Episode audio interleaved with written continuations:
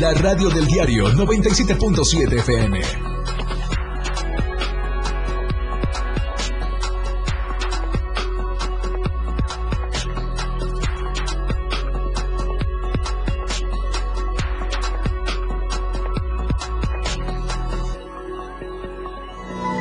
Ciudadanos no confían en sus policías. La gente le teme a los elementos policíacos y los elementos de tránsito han sido los más señalados. Es el reportaje de la semana. Trágico accidente. Una persona perdió la vida y tres lesionados en un choque de motocicletas en Tonalá. Con dos triunfos seguidos, los Diablos son los líderes de la apertura 2022 de la Liga MX. Estamos a diario continuo.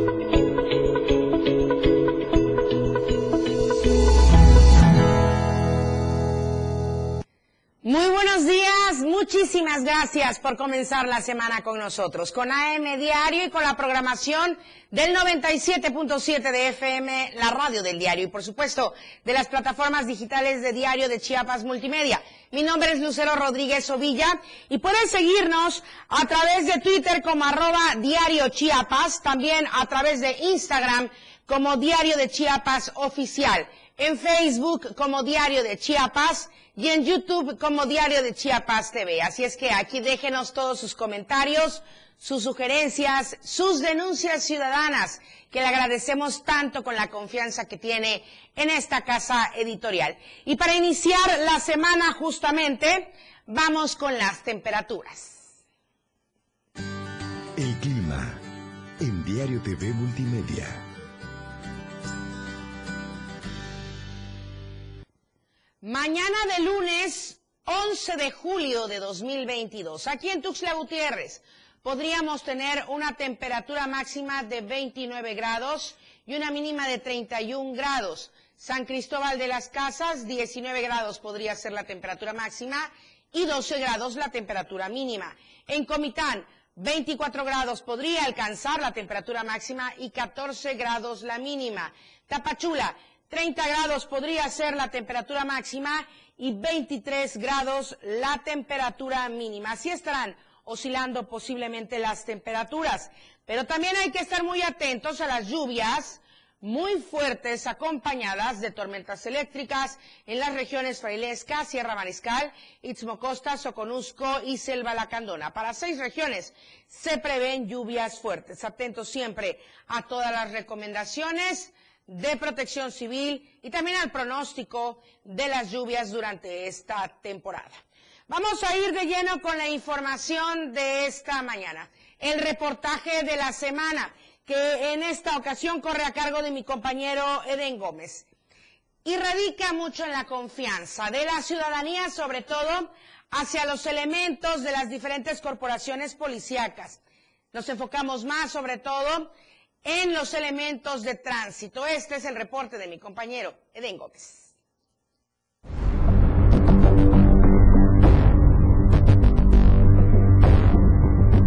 Los ciudadanos en Tuxtla Gutiérrez han mostrado su preocupación, descontento y sobre todo miedo al hablar de sus policías y de las diversas corporaciones en la ciudad, ya que afirman no tienen confianza en ellos y no se sienten seguros.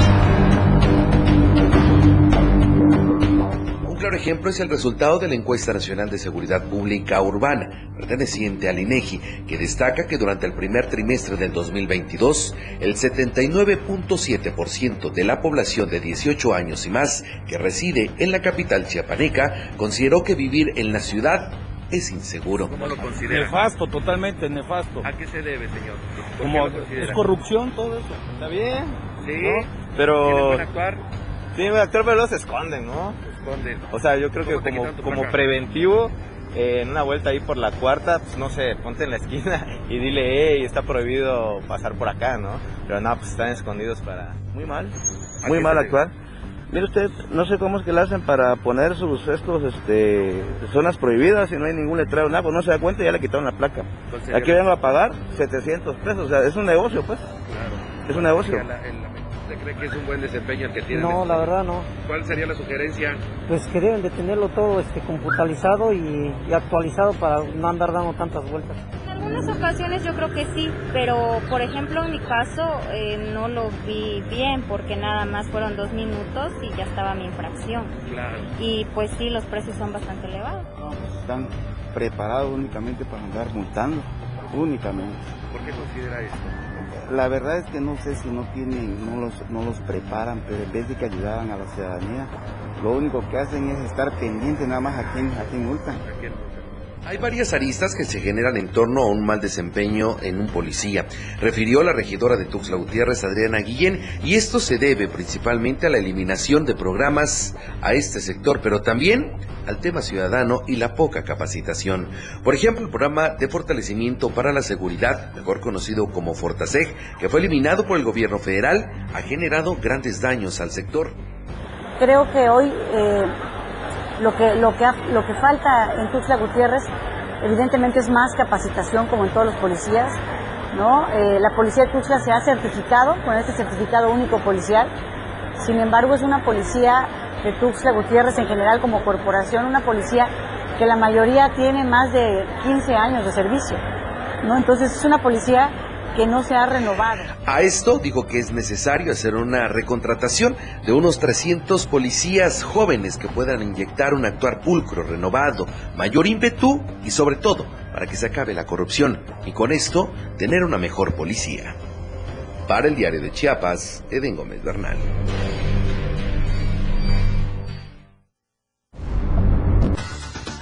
Lo que acontece minuto a minuto.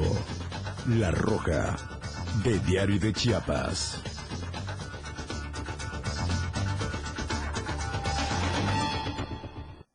La nota roja de la verdad impresa diario de Chiapas. Atacan a balazos ex candidato a diputado allá en Pueblo Nuevo, Solistahuacán. Voy a comentarles.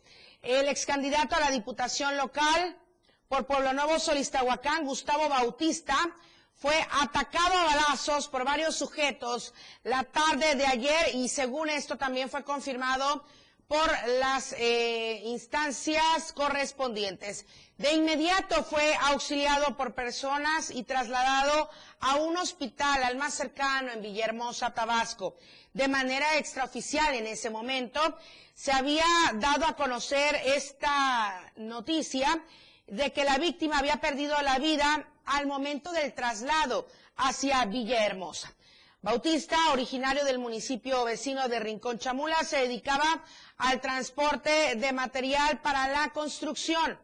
Y bueno, como le decía, posteriormente la Fiscalía General del Estado ya emitió un comunicado a través del cual dio a conocer que la Fiscalía de Distrito Norte inició la carpeta de investigación en contra de quien o quienes resulten responsables por el delito cometido en el municipio de Pueblo Nuevo, Solistahuacán. Luego de recibir esta noticia criminal, elementos de la policía especializada acudieron a la bodega de materiales para construcción llamada La Selva y está ubicada allá en Pueblo Nuevo. En el lugar de los hechos localizaron el cuerpo de una persona del sexo masculino ya sin vida. Ahora, estos son los datos oficiales proporcionados por la Fiscalía General del Estado, porque le comentaba hace unos instantes que de manera extraoficial se decía anticipadamente que era durante el traslado que había perdido la vida, pero no, eh, fue ya cuando no presentaba signos en el momento de localizar toda la situación, todos los hechos, y presentaba diversos impactos de proyectil por arma de fuego. Gustavo N., de aproximadamente 47 años de edad. Así es que las investigaciones continuarán su curso y estaremos al tanto y pendientes de lo que se vaya dando. Vamos a enlazarnos con mi compañero Edgar Castillo. ¿Está en la línea telefónica? Ok, vamos a ir a otra información. Mientras tanto, ahorita vamos a tratar de enlazar con Edgar Castillo. Comentarle esta situación bastante incómoda. En una de las celdas de la Policía Municipal de Comitán, una joven de tan solo 20 añitos de edad trató de quitarse la vida tras ser detenida por un hecho de tránsito. De esto se logró indagar que la joven, de quien voy a omitir su nombre, conducía el vehículo de la marca Volkswagen que usted está viendo en la imagen o que le comento para quienes nos siguen a través de la radio, un tipo Jetta de color azul iba en exceso de velocidad, perdió el control hasta accidentarse. Por este percance registrado la madrugada de ayer domingo, paramédicos y elementos de vialidad municipal llegaron a la altura del Boulevard Belisario Domínguez frente a la escuela ETI 5 para auxiliar a la joven. Al ser detenida, la trasladaron pues a los separos de la policía municipal allá en Comitán, donde con su blusa trataba de ahorcarse, por lo que fue llevada al hospital general. Así esta información. Bueno, vamos a ir ahora a la zona fronteriza, pero primero con mi compañero Edgar Castillo. Ya logramos hacer contacto con él. Edgar, muy buenos días, te saludo hasta Tonalá, un aparatoso accidente que dejó saldo rojo y además varias personas lesionadas. Muy buenos días. ¿Qué tal, Lucero? Muy buenos días. Así efectivamente, el día de ayer domingo, aparatoso choque de dos motos. Como saldo, una persona fallecida y dos personas heridas. Los hechos se suscitaron eh, el día de ayer domingo a la, en la calle 5 de febrero y avenida Galeana del barrio San Francisco. Fue ese domingo alrededor de las 12 horas donde un trabajador de Moto Express perdió la vida, Carlos Alexis Damián Corona, de 22 años de edad. Según versiones, el trabajador de Moto Express transitaba sobre la calle 5 de febrero en sentido con preferencia, en el exceso de velocidad, mientras que las otras personas de motocicleta al parecer venían en estado de ebriedad y fueron a encontrarse con esta persona. En el fuerte impacto lamentable, pierde la vida este joven que iba a dar un servicio a una colonia denominada Hermanos Cerdán. Sin embargo, fue un trágico percance. Las otras dos personas fueron trasladados al Hospital General Doctor Juan Corso con posibles fracturas. Al lugar de los hechos eh, llegaron y designaron responsabilidades los eh, la policía de tránsito para poner a disposición la motocicleta y deslindar responsabilidades. Este fue eh, un hecho lamentable donde un joven eh, del servicio MotoExpress perdió la vida. Esta es mi información desde el municipio de Tonalá, Chiapas. Bastante, bastante difíciles, sin embargo, también una manera de eh, pues hacer un llamado a la ciudadanía para tener la precaución necesaria. Muchísimas gracias, Edgar Castillo. Muy buenos días. Un saludo para todos quienes nos siguen hasta Tonalá. Vamos a ir a la zona fronteriza porque el Ministerio Público de Guatemala informó que durante la tarde del día sábado fue detenido en Tapachula un peligroso capo que era buscado en su país y de origen eh, y también en Estados Unidos con fines de extradición. Según informó el gobierno guatemalteco, se coordinaron investigaciones y acciones con unidades especializadas valga la redundancia, de investigación y la Policía Federal de nuestro país para así lograr la captura de Galindo N como presunto responsable de liderar una organización delictiva relacionada con la narcoactividad.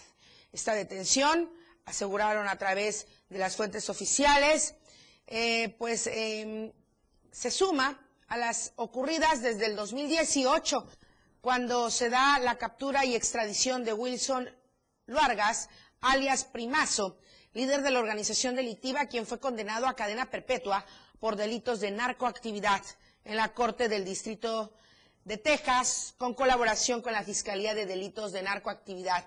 Esta información la proporcionó el Ministerio Público de Guatemala. El detenido fue trasladado vía terrestre hacia el puerto fronterizo Talismán, donde fue entregado a las autoridades guatemaltecas y posteriormente movilizado hacia Quetzaltenango, donde fue ascendido a un avión y enviado hacia aquel país. Las autoridades de Guatemala informaron que continuarán con las investigaciones ante la posible actividad de este grupo delictivo. Híjole, en territorio chiapaneco. La encuesta que inicia esta semana, que abrimos durante AM Diario, la pregunta va de la siguiente manera. ¿Debe volver el uso obligatorio del cubrebocas? Recordemos que estamos en la quinta ola de contagios por COVID-19 y las autoridades de salud han comentado que a mediados de este mes de julio podría haber un repunte todavía mayor en contagios por COVID-19. Las tres opciones, sí, hay muchos contagios, no, no es para tanto o no me interesa. A nosotros nos interesa saber su opinión. Efraín Meneses dará los resultados el próximo viernes en Chiapas al cierre en punto de las 7. Corte comercial, tenemos mucha información en AM Diario, siga con nosotros. En un momento regresamos con más de AM Diario.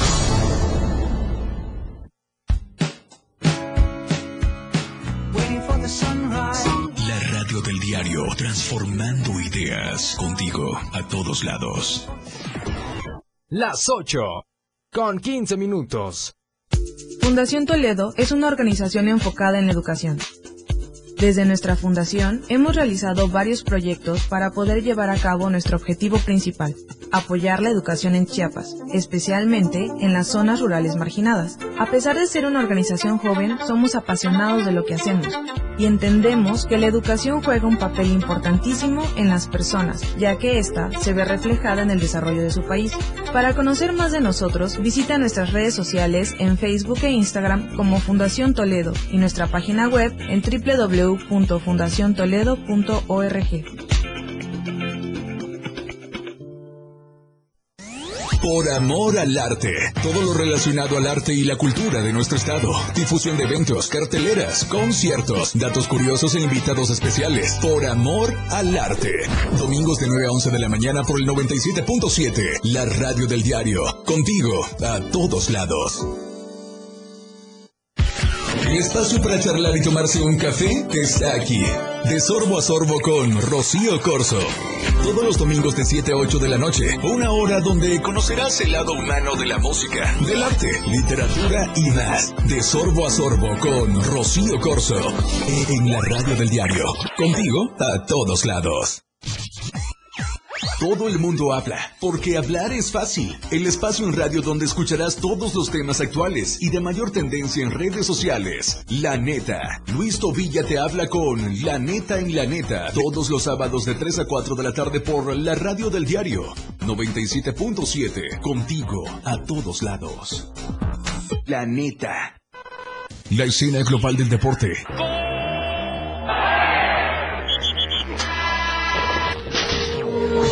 Ahora se escucha mejor en radio y Jorge Mazariegos y Eduardo Solís lo saben en La Remontada, de lunes a viernes de 1 a 2 de la tarde por la radio del diario 977, contigo en los deportes. La radio del diario 97.7 FM. Continuamos con más de AM Diario.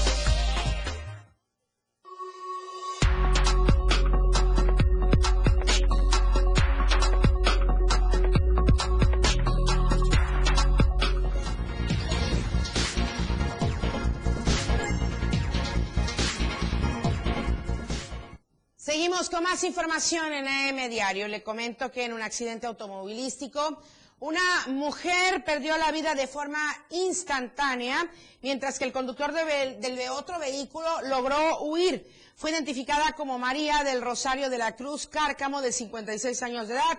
Iba a bordo de un vehículo Chevrolet tipo Captiva, color guinda. Y los hechos se registraron a eso de las 16.30 horas de este sábado sobre la carretera estatal Villaflores Úrsulo Galván, a la altura del rancho San Vicente. La unidad que fue abandonada por el otro conductor presuntamente circulaba a exceso de velocidad y al perder el control se salió de la carretera y se impactó contra un árbol. Al lugar del accidente llegaron las diferentes corporaciones. El Ministerio Público inició la carpeta de investigación por el delito de homicidio en hechos de tránsito. Voy a moverme hacia el estado, hacia el estado, perdón, hacia el municipio, hacia el municipio de Teopisca. Vecinos del barrio de San Sebastián, de allá de Teopisca, detuvieron al chofer de un camión de volteo, este volteo en color rojo que momentos antes había atropellado a una señora que caminaba con su menor hija de siete años. Este hecho muy lamentable, obviamente, muy catastrófico, se dio el sábado por la noche. Las víctimas fueron brutalmente atropelladas por esta unidad pesada provocando que perdieran la vida de manera instantánea. Los vecinos que se percataron del accidente detuvieron al conductor, quien argumentó que no se dio cuenta de la presencia de las dos personas. Las soyoxisas respondían a los nombres de Abigail, de siete años, y su madre, Rosy, de 43 años de edad. Al lugar del accidente acudieron elementos de diferentes corporaciones y el Ministerio Público para dar fe de los hechos y, bueno, entregar los cuerpos a sus familiares. Janet Hernández está en la línea telefónica. Vamos a ir a otra información porque madre de uno de los desaparecidos de Panteló está responsabilizando al párroco Marcelo Pérez por esta situación. Janet, muy buenos días. Hola Lucero, muy buenos días. Te saludo de San Cristóbal para informarte que Francisca Morales Monterrosa, madre de uno de los desaparecidos en Panteló, exigió al gobierno la presentación con vida de su hijo, al que mantienen retenido el grupo de autodefensa El Machete. Aseguró que cuando ingresaron a su casa identificó a tres de los que lo secuestraron y que hay una denuncia formal, pero que hasta la fecha las autoridades de la Fiscalía no han dado una respuesta a las demandas. En entrevista, Morales Espinosa señaló que el 26 de julio cumple un año de haber sido secuestrado su hijo, nieto y sobrino, responsabilizando directamente al párroco Marcelo Pérez Pérez de ser uno de los responsables directos de la desaparición de las 21 personas en Pantelo. Vamos a escuchar lo que dice Francisca Morales Monterrosa al respecto.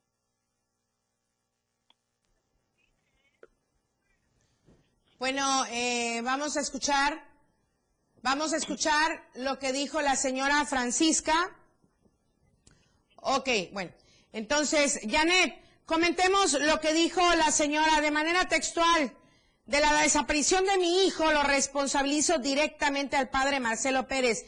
Dijo la señora Francisca, si estuviera aquí, yo se lo diría de frente y en su cara, porque es uno de los responsables, al igual que Pedro, quien ya está en la cárcel.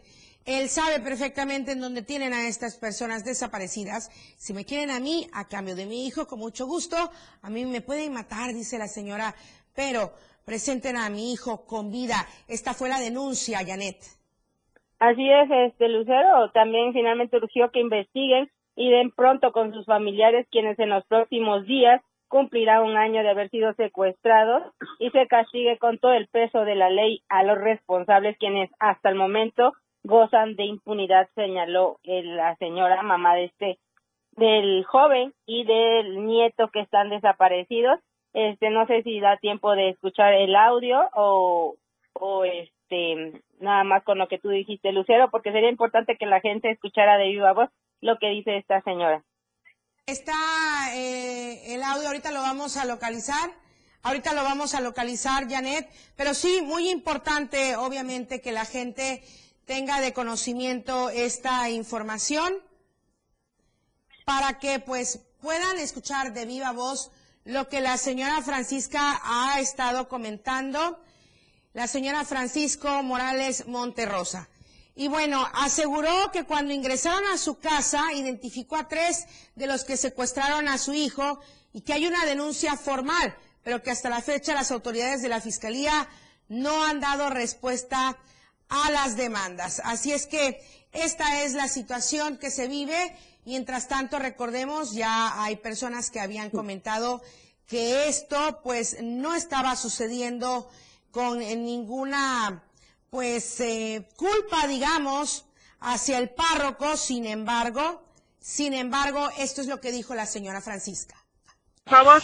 Me llamo Francisca Fidencia Morales Monterrosa.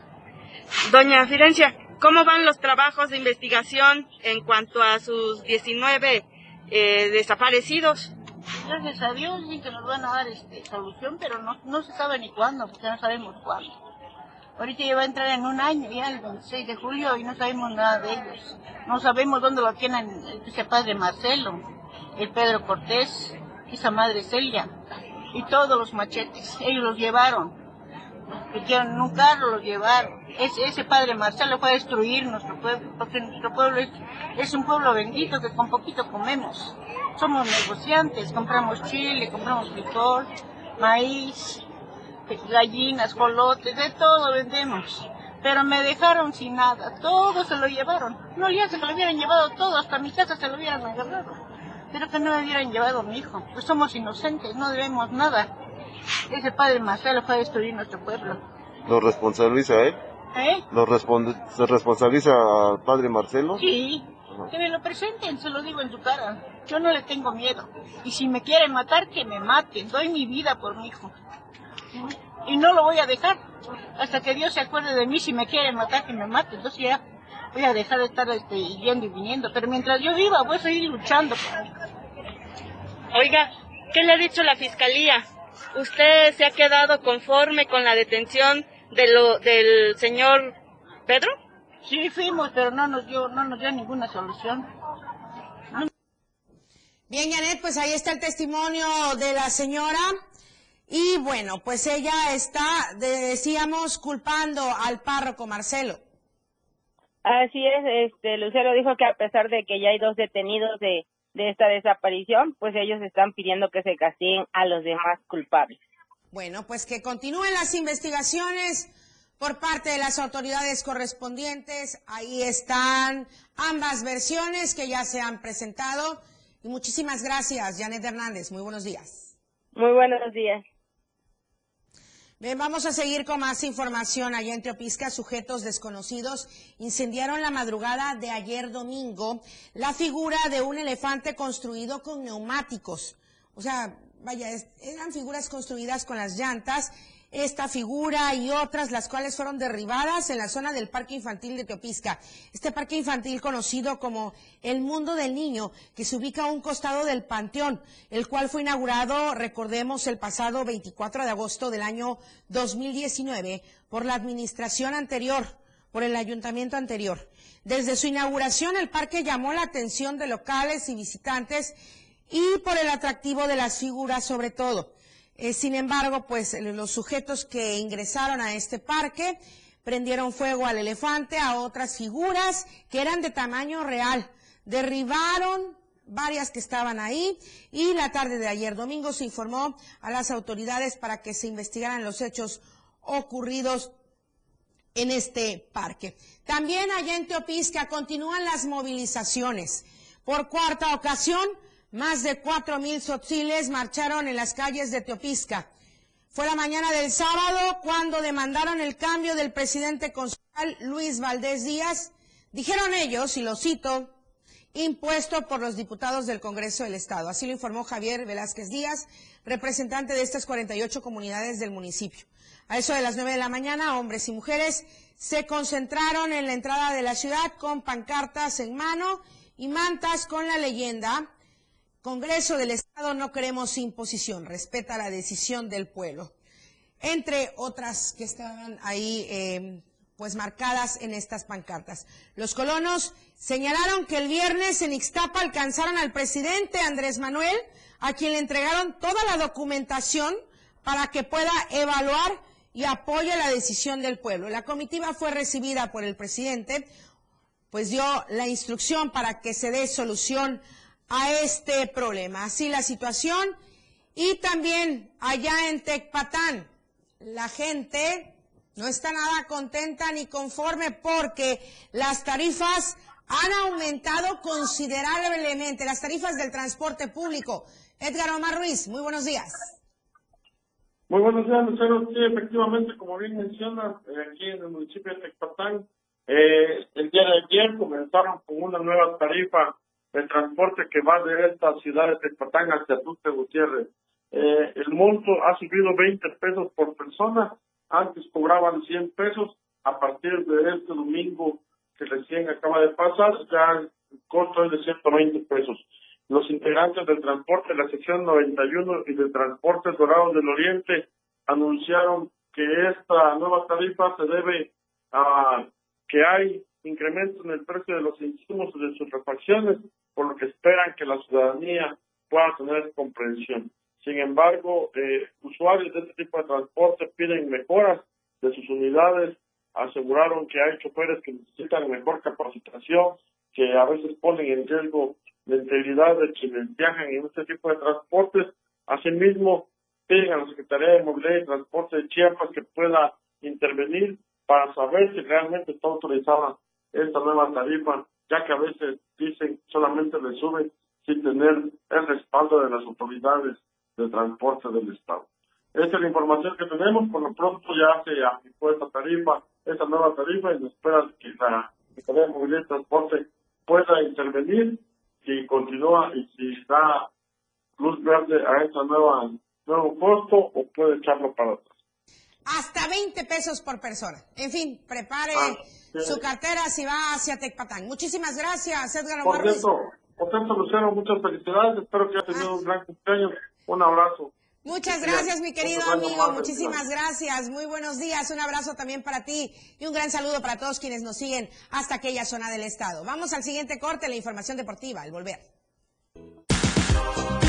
Toda la fuerza de la radio está aquí en el 977.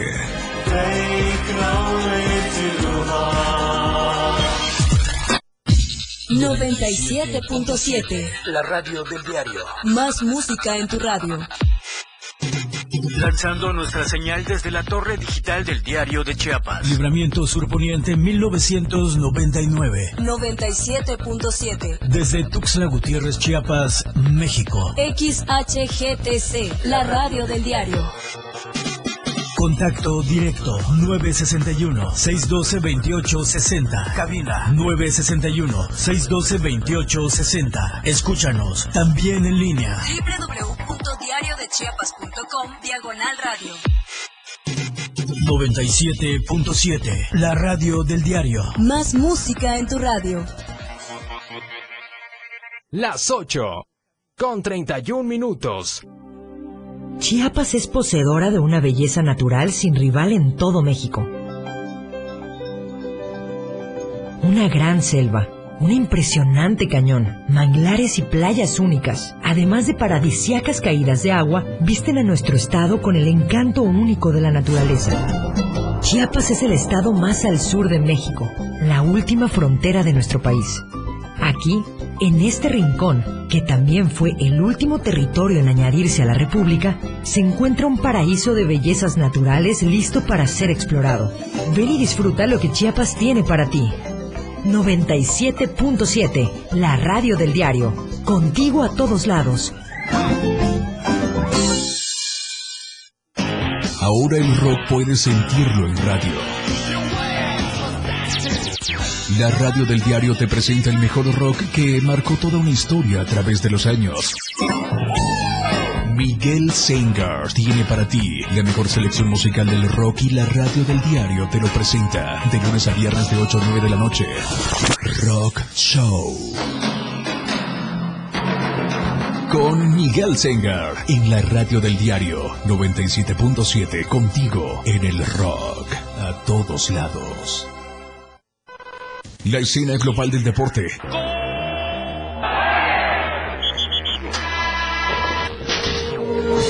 Ahora se escucha mejor en radio y Jorge Mazariegos y Eduardo Solís lo saben en La Remontada, de lunes a viernes de 1 a 2 de la tarde por la radio del diario 977, contigo en los deportes. 977, la radio del diario. Continuamos con más de AM Diario.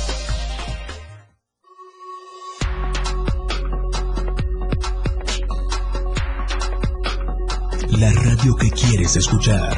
977.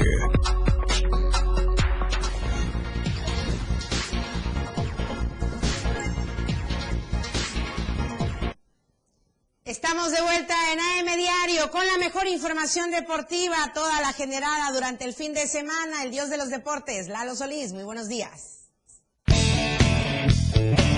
La escena global del deporte con Lalo Solís.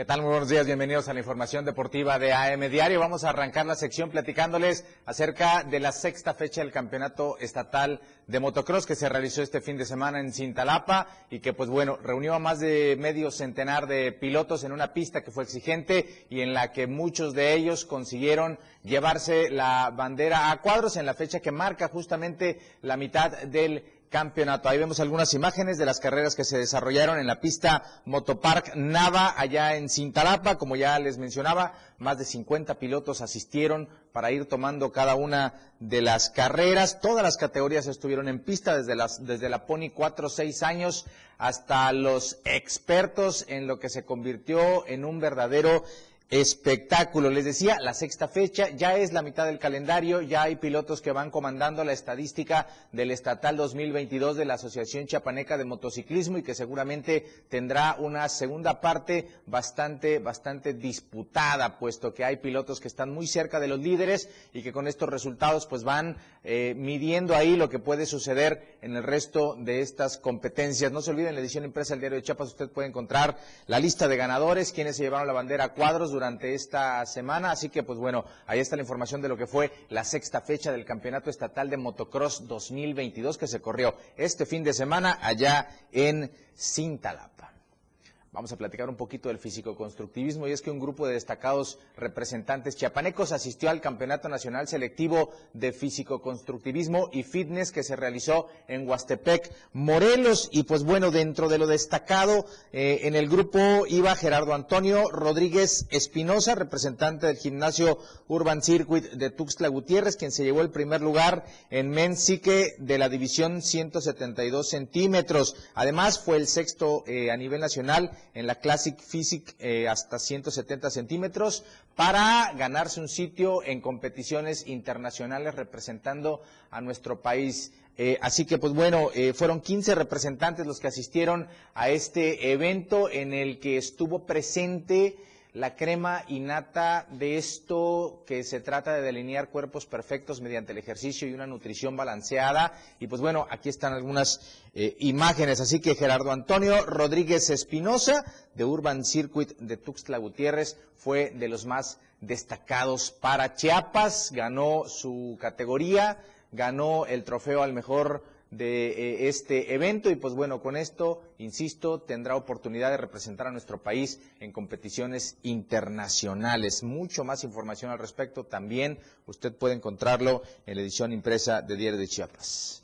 Vamos a continuar platicando de charrería y es que todos ustedes saben que normalmente en Chiapas se divide dos etapas su campeonato estatal eh, de charrería. La primera ya se disputó en Comitán y el próximo fin de semana se va a disputar en el lienzo Oscar Ulich Canter la segunda etapa. Pero antes, para llegar a este evento en la mejor forma, pues bueno, eh, tres eh, de los equipos que seguramente estarán disputándose eh, los primeros puestos de este evento realizaron este fin de semana una especie de charreada amistosa que se realizó aquí en Tuxtla Gutiérrez y pues los equipos en cuestión fueron Rancho El Laurel, Ciudad Real y Cristo Negro, quienes fueron realizando de a poco las suertes para ir perfeccionando eh, todo y llegar de la mejor forma a esta segunda etapa. ¿Cómo fueron los resultados de esta charreada que se realizó este fin de semana? Pues bueno, el Laurel acumuló 376 puntos, siendo el mejor de estos tres, seguido de Ciudad Real, que tuvo 299 unidades, y en tercer puesto estuvo Cristo Negro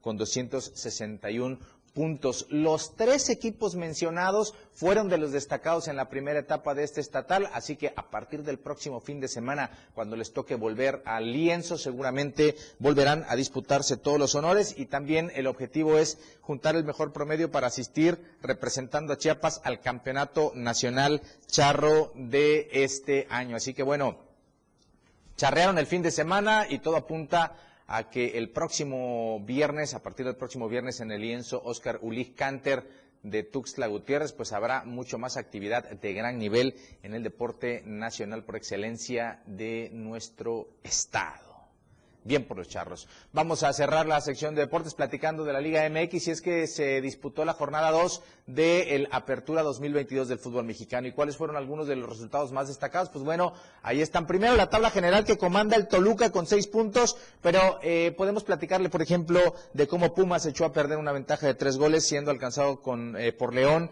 que tenía diez hombres en cancha, como Chivas eh, volvió a dar una pobre exhibición, en dos partidos no ha podido anotar un gol, eh, fue derrotado por el San Luis, Cruz Azul en casa perdió contra los Tuzos, América que tampoco ha podido ganar hasta el momento, perdió ante Rayados. Y el gran partido que dio Toluca para vencer al bicampeón Atlas y ubicarse, pues como vemos en pantalla, como líder general. Toluca es primero, Puebla le sigue los pasos con los mismos puntos, pero menor diferencia de goles, lo mismo que con Tuzos, que está en el tercer puesto. Juárez, sorprendentemente Juárez es cuarto con cuatro unidades, seguido de León con los mismos puntos, Rayados tiene tres unidades en el sexto puesto, la séptima plaza es para Cruz Azul, que también tiene tres, y finalmente el octavo sitio es el Santos de Torreón con tres tantos en cuanto a los goles.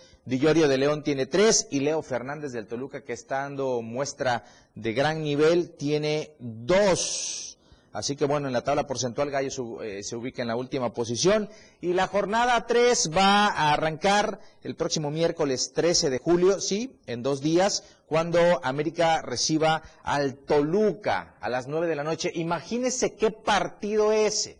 América que tiene dos partidos y solamente acumula un empate en estos dos, se enfrentará en el Azteca al líder general de la competencia, el Toluca. Se augura una una buena exhibición. Ahí vemos pues la tabla de goleo en su pantalla con este jugador de León que eh, Lucas Di Llorio, que tuvo una gran actuación el sábado para el empate rescatado por León en casa ante Pumas, que tiene eh, tres goles y algunos otros que han podido. Ahí está Gabriel Fernández con dos, los mismos que Leo Fernández. Ahí está pues la información deportiva abriendo muy bien la semana en AM Diario. Yo lo quiero invitar a que a partir de la una de la tarde nos acompañe en la remontada a pues, conocer un poquito más de lo que sucedió el fin de semana en la actividad deportiva y pues seguramente ahí estaremos brindándole mucho más información. A la una de la tarde a través del 97.7, no se olvide, ahí lo esperamos en la remontada. Gracias Lucero, que sea una gran semana. Muchísimas gracias a ti, Lalo Solís, y ahí estaremos escuchándoles y viéndoles en la remontada en punto de la una de la tarde, a ver qué nos tienen para iniciar la semana con este programa tan controversial. Muchísimas gracias. Igualmente, buen inicio de semana. Vamos a seguir con más información. De la gira del presidente Andrés Manuel López Obrador por nuestro estado de Chiapas, que comenzó desde el día viernes, posteriormente el sábado también realizó actividades hasta ayer. Vamos a comentarle de este tercer día de su gira de trabajo por nuestro estado, donde el presidente, junto al gobernador Rutilio Escandón, inauguró la sucursal del Banco Bienestar en el ejido Revolución Mexicana del municipio de Villa Corso, una de las 14 que entraron en operaciones durante este fin de semana con el objetivo de brindar servicios financieros donde se requiere y también que serán ofrecidos por gente de las propias localidades. Anteriormente, también en Ocosingo, el presidente y el gobernador pusieron en operación la sucursal del Banco del Bienestar y con el apoyo también del presidente concluyó la restauración de bienes culturales afectados por los sismos 2017 y ahí justamente en este en este sentido encabezaron la entrega del templo y exconvento de Santo Domingo de Guzmán y de la Catedral de San Cristóbal de las Casas. Ya tenemos 52 eh, sucursales listas y operando. Tenemos 52 en distintos municipios de Chiapas y como decía el gobernador, vamos a llegar a 210. Es decir, cada municipio va a tener su sucursal aquí en el estado. Que se suma a las inauguradas ayer en los municipios de Bochil y de Iztapa, dando cuenta del alcance social que tiene este proyecto concebido e impulsado por el señor presidente de la República. No hay duda, señor presidente. Usted durante su peregrinar en todo el país recogió las iniciativas más sensibles del pueblo de Chiapas, sobre todo de la gente más humilde. Y hoy usted lo está concretando aquí en Chiapas. Aquí en Ocosingo, yo creo que este es de los pocos municipios en donde van a haber nueve sucursales del Banco del Bienestar, como esta, para que la gente pueda recibir lo que por derecho le corresponde, el adulto mayor, la persona con discapacidad, los jóvenes que tienen becas, que están en cualquier programa. Vamos a seguir apoyando al gobierno de Rutilio Escandón en Chiapas, pues me siento muy a gusto, me siento como en mi casa. Es una región bellísima de México. Esto es Ocosingo con sus valles.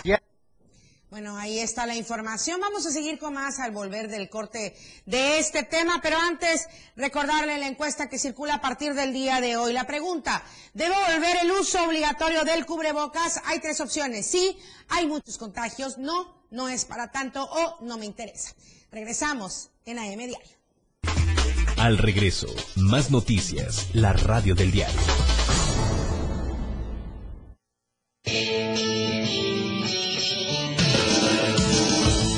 El estilo de música a tu medida. La radio del diario 97.7 FM. Las 8 con 44 minutos. Caminando con Los Ángeles, un programa donde encontrarás la conexión con Los Ángeles, donde se hablan temas de luz. No hay nada más hermoso que compartir los temas de luz de Los Ángeles y Arcángeles. Acompáñanos todos los martes y jueves de 10 a 11 de la mañana por la radio del diario 97.7, contigo a todos lados. Para comenzar tu fin de semana con estilo, vuelta y beat. La música que se genera en los mejores clubs del mundo. Todos los viernes y sábados de 9 a 11 de la noche. Lo mejor de la música electrónica lo escuchas ahora en las tornamesas. DJ Guni y DJ Anali OG tienen para ti los mejores sets mezclados en vivo. Suelta el beat en la radio del diario 97.7. Contigo a todos lados.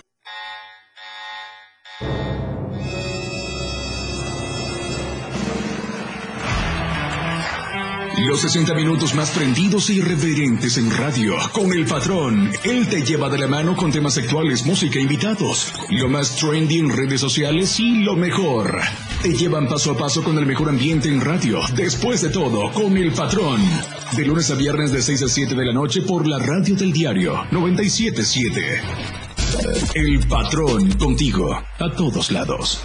Después de todo, ¿acaso hay otro? Aquí no se habla mal, se dice lo que es. Salud física y mental. Música, notas y movimiento.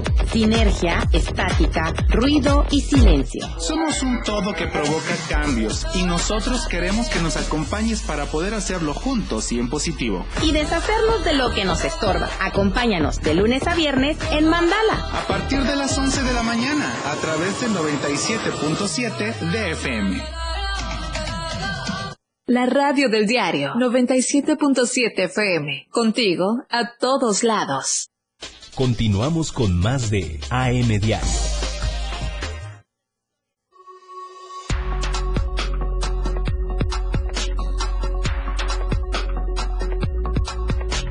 ...97.7... La radio del diario...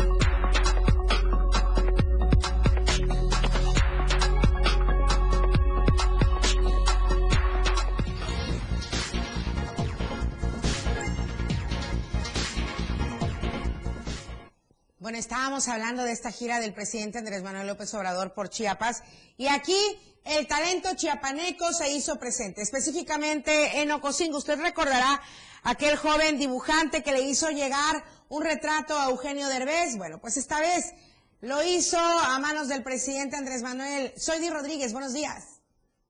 Hola, ¿qué tal? Muy buenos días, Lucero. Pues te comento que una vez más el talento cocinguense destacó en su gira de trabajo eh, hacia el municipio de Cocingo, el presidente Manuel López Obrador, y es que el contador Gilberto Rodríguez eh, de los Santos, presidente municipal de Ocosingo, realizó la entrega de un retrato al presidente de la República, un retrato que fue elaborado por el joven Alex Lin, este joven que meses anteriores hizo llegar, como tú comentabas, un dibujo eh, al comediante Eugenio Derbez. En su en su mención, este joven señaló que en motivos personales no pudo eh, llegar al evento y no pudo hacer entrega de este pues este reconocimiento es el presidente de la República pero de, eh, pero señaló que para él es muy grato que eh, llegue hacia manos de pues del del mismísimo presidente de la República. Y es necesario mencionar que jóvenes con mucho talento es importante que le den el énfasis para apoyarlo y que ellos destaquen de alguna manera sociedad Lucero. Sumamente talentoso Alex Lima, ahí estamos viendo una pequeña galería, una pequeña galería digo porque seguramente debe tener más trabajos realizados, de verdad impresionante. Muchísimas gracias, soy Di Rodríguez, muy buenos días. Muy buenos días, Lucero. Vamos al panorama COVID, ¿cómo iniciamos durante esta semana? Estadísticas, reportes, información. COVID-19.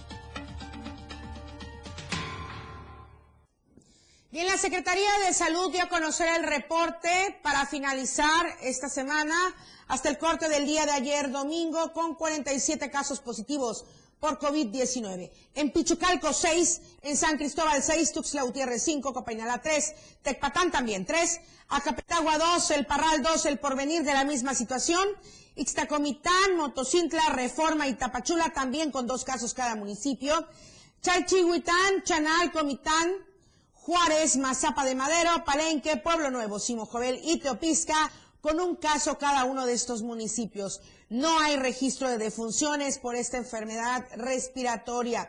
Hay que tomar en cuenta los rangos de edad. En esta ocasión de uno, o sea, los contagios se dieron en personitas desde eh, el primer año de edad hasta los 65 años. No olvidemos continuar con las medidas sanitarias necesarias. Nos cuidemos, sabemos lo que tenemos que hacer y, por supuesto, acudir a la vacunación. Bueno, comentarle también de esta información que sin duda alguna afecta a nuestra salud. Imagínense, 214 kilos de comida chatarra por persona cada año.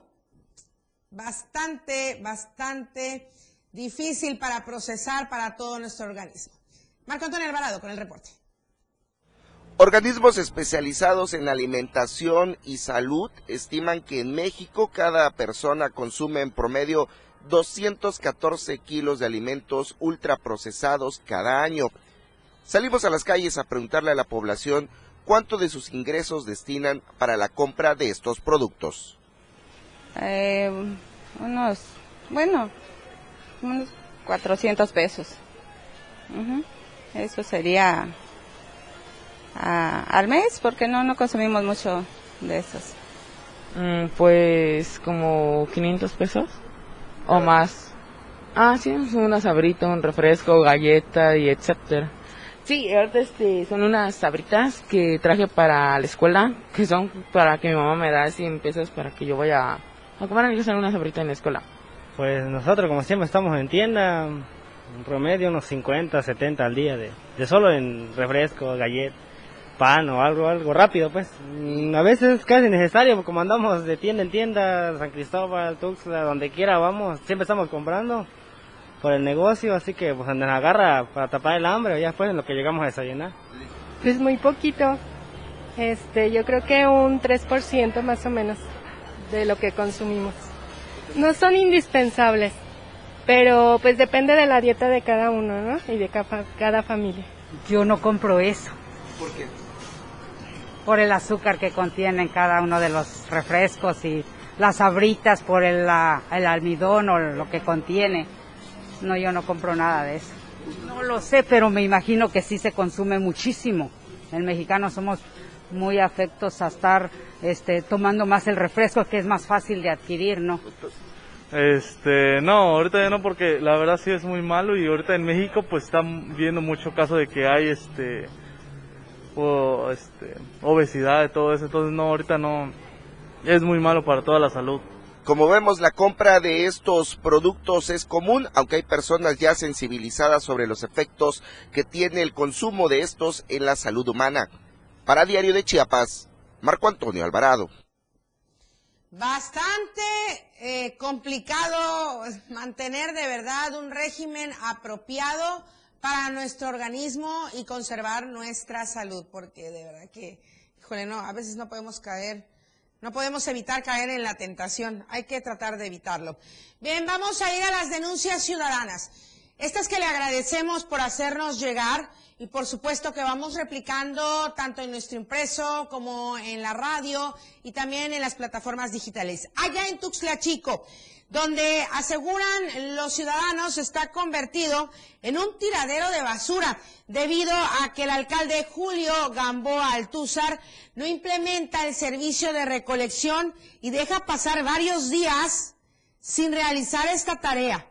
A esto se suma que eh, debido a las fuertes lluvias que se han registrado en las últimas horas, pues la basura circula por las calles de la corriente, que va generando la lluvia durante todas las avenidas y calles. Se convierte en un foco de contaminación también, el taponamiento de las principales eh, calles, las, las, alcantarillas, en fin, todo esto se convierte en un grave riesgo. Algunos ciudadanos que han prestado el servicio de camiones para la recolección de basura denunciaron que el alcalde ha incumplido con el pago por la renta de estas unidades y esto se traduce en una manera de engaños y también de robo por la autoridad municipal, aseguraron los afectados. La salida de trabajadores y camiones que recogen la basura generada en viviendas de Tuxtla Chico debe realizarse todos los días con asignaciones por barrios y ejidos. Sin embargo, se cumple casi una semana de que no está el servicio y la basura sigue concentrándose en las avenidas y las calles. Los pobladores afectados de la cabecera municipal pidieron a las autoridades correspondientes, al gobierno del estado, que ponga especial atención en esta situación. Vamos a ir a otra denuncia aquí en Tuxtla Gutiérrez. Más de 400 niños de la primaria Jaime Torres Bodet en riesgo porque hay fuga de aguas negras justo en esta primaria Jaime Torres Bodet en toda esta zona de la primaria. Vamos a ver la denuncia ciudadana.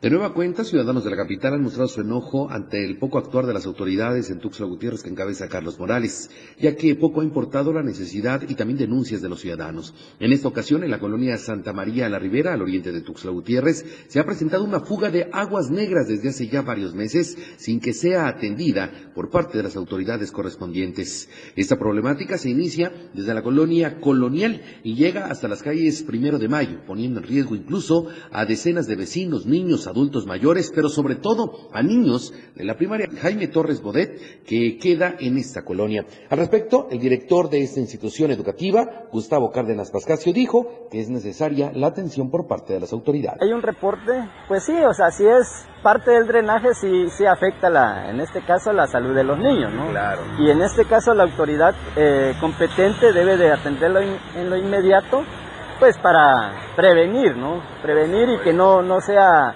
motivo después de, de decir, bueno, ya causó otros, otras situaciones más, más, más, este, que se tienen que atender cuando eh, con anticipación se pudo se pudo haber solucionado el asunto, ¿no? Oiga, este panorama se ha repetido y se ha mantenido ya desde hace varios meses en este punto de la ciudad capital, afirmando también que el estado de las calles es una de las problemáticas importantes en este punto al oriente de Tuxtla Gutiérrez. Por, eso exigieron a las autoridades correspondientes actuar en consecuencia y atender esta problemática antes de que se vuelva un problema de salud pública, sobre todo para los niños y adultos mayores. Informó para el diario de Chiapas, Eden Gómez.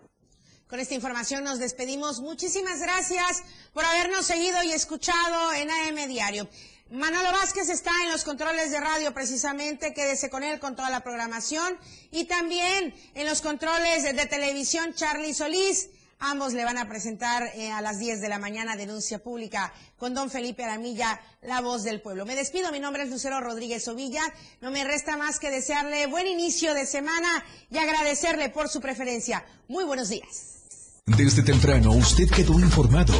Aquí vemos la, incidencia delictiva. Empezaremos. AM Diario. Nuestro compromiso entregarle los sucesos que generan noticias. La noticia al momento por la radio del diario 97.7. AM Diario. La radio del diario. Editorial de la radio del diario. Nadie ha